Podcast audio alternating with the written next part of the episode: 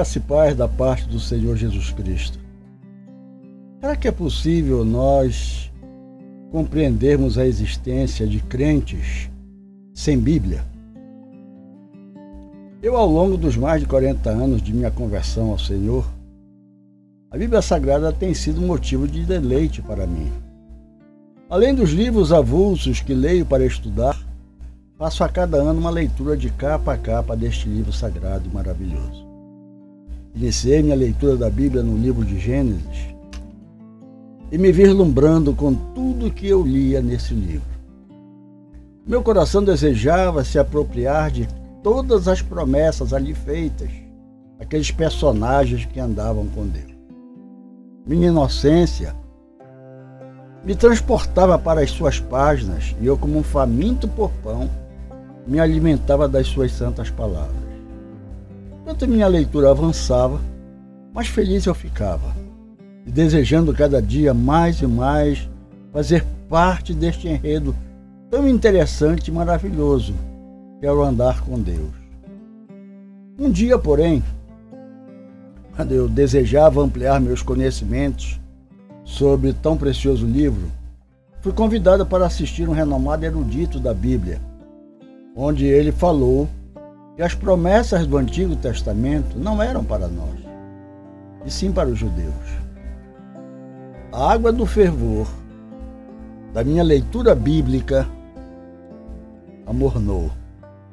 E eu, sem terminar a leitura do Antigo Testamento, o deixei de lado, prometendo a mim mesmo que depois então eu continuaria a sua leitura.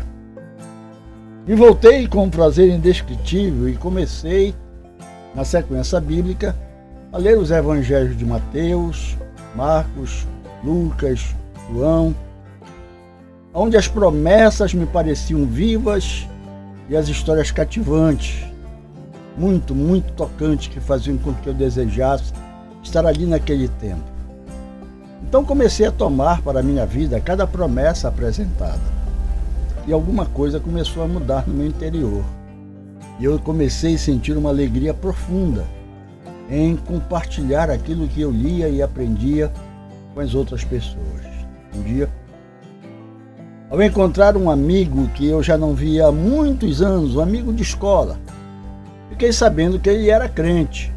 E isso me alegrou muito, pois eu também o era.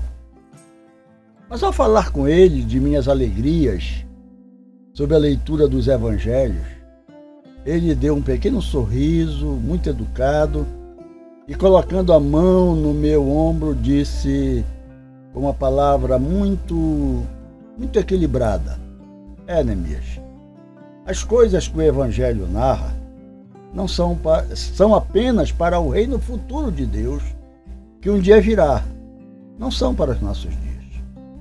Gente, eu fiquei confuso. Mas como eu já estava iniciando a leitura do livro de Atos, e já estava enriquecido com os feitos e os ensinos de Jesus, fui adiante. E quando cheguei nos acontecimentos do dia de Pentecostes, Fui esclarecido então sobre aquilo que havia acontecido comigo no dia da minha conversão. Nesse dia, quando eu senti a miséria do meu pecado, e ao suplicar pelo socorro de Deus, eu fui tomado de uma tremenda alegria e passei a falar e a cantar em uma língua confusa, mas que em meu entendimento eu sabia que estava exaltando a Deus. Nunca senti alegria igual àquela que eu acabara de sentir naquele momento. Afinal do mais, Deus acabara de me libertar do domínio das trevas e transformar o meu coração angustiado em uma fonte de águas vivas. É certo que depois disso ouvi muitos renomados pregadores e mestres da Bíblia que falavam que o que aconteceu no dia de Pentecostes havia cessado e não chegou aos nossos dias era apenas um sinal de que o Espírito havia sido enviado aos apóstolos para que estes cumprissem a vontade de Deus na evangelização dos povos. Mas desta vez nada abalou a minha fé, pois eu estava cheio e pleno dessa gloriosa experiência com Deus. E nenhuma palavra, nenhuma explicação, nenhum entretanto tirarei a isto de mim. A verdade é que, conforme avançava nas minhas primeiras leituras da Bíblia, eu pude perceber que haviam sérias discordâncias de interpretação e entendimento sobre os escritos sagrados e a maneira de se aproximar deles. Diante disso, decidi que não olharia para a Bíblia com os óculos de qualquer afirmação humana, como se este fosse é, o esclarecedor, trazendo a única verdade. Aconselhado, busquei sinceramente a ajuda do Senhor, pedindo sua orientação e ajuda para que ele me ensinasse a sua palavra, porque eu cria de todo o meu coração que ela era a verdade para a minha vida e eu me esforçaria para andar nela. Um belo dia, já na minha leitura do texto sagrado, já nas epístolas, li o que Paulo escreveu aos Coríntios na sua segunda carta, no, verso primeiro, no capítulo 1 e no verso 20, que diz: Porque todas quantas promessas há de Deus são nele sim, e por ele o amém para a glória de Deus por nós. E isso caiu como fonte de água viva a jorrar do meu interior, como se essa palavra estivesse viva dentro de mim. Aliada a isto, também aquilo que havia lido já em Romanos, no capítulo 3, versículo 4, onde diz: Seja Deus verdadeiro e todo homem mentiroso. Isto firmou a minha convicção de que a Bíblia, de fato, é o fundamento para o meu viver, meu ensino, minha pregação. E todos aqueles que me conhecem certamente podem atestar aqui, isto que eu estou dizendo. Eu creio com toda a força da minha alma que tudo que está escrito na Bíblia, quer no Antigo ou no Novo Testamentos, apresenta-nos uma só mensagem.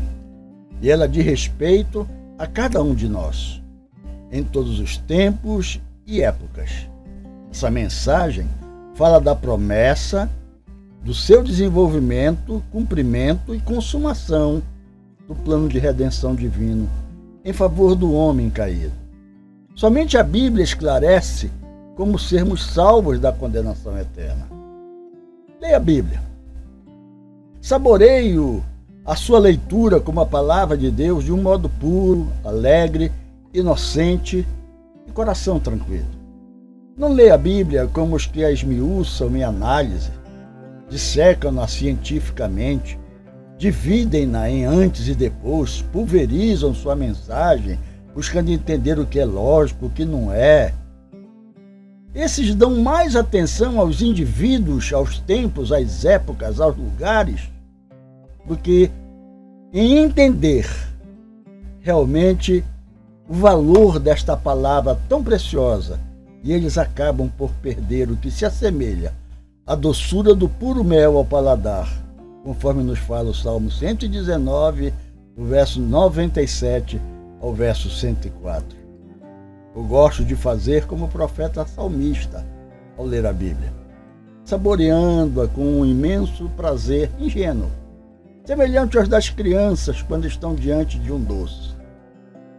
Faço isto com alegria grande dos autênticos filhos de Deus que apresenta um coração sinceramente agradecido e repleto do amor do Pai Celestial, por seu amor, cuidado fidelidade em suprir seus filhos com tão precioso livro, o qual, entre tantas coisas, é lâmpada para os nossos pés e luz para os nossos caminhos. É uma pena que existem crentes que não leem sistematicamente a Bíblia para aprender a palavra do Senhor mas quando fazem, usam-na apenas como um livro de regras, religiosidade e buscando apenas estender o dedo e condenar o seu semelhante. É a estes que eu considero crentes sem Bíblia, que não sabem o valor do que possuem em suas mãos. Leia a Bíblia, examine-a com coração sincero e descubra nas suas páginas o caminho para a salvação. Que Deus nos abençoe.